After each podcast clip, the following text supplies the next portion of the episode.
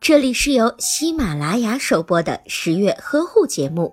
十月呵护帮助孕妈妈们摆脱孕期中的各种烦恼。新妈妈在产后的初乳是少量粘稠、略带黄色的乳汁。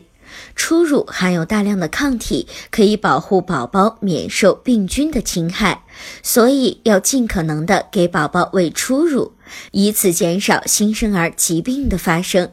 初乳的功效是所有奶粉都无法替代的。此外，这样做还有利于新妈妈自身子宫收缩。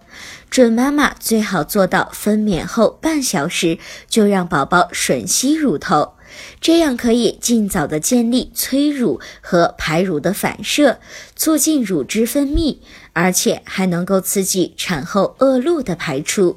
如果您在备孕、怀孕到分娩的过程中遇到任何问题，欢迎通过十月呵护微信公众账号告诉我们，这里会有三甲医院妇产科医生为您解答。十月呵护，期待与您下期见面。